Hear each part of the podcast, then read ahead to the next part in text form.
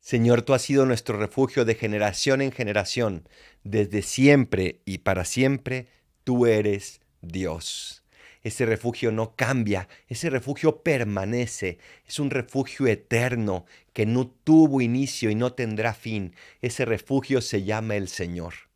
¿Cuántas veces corremos a los vicios para refugiarnos? ¿Cuántas veces corremos a amistades que no nos ayudan, que no son de verdad amistades? ¿Cuántas veces corremos a las cosas, pero no corremos hacia Dios?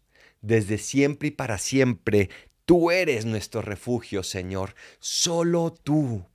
Vuelve al Señor, no huyas de Él. Él no quiere tu mal, Él quiere tu bien. Él quiere ayudarte a lograr aquello que tu corazón desea, que es la paz y la felicidad, pero tienes que correr hacia Él.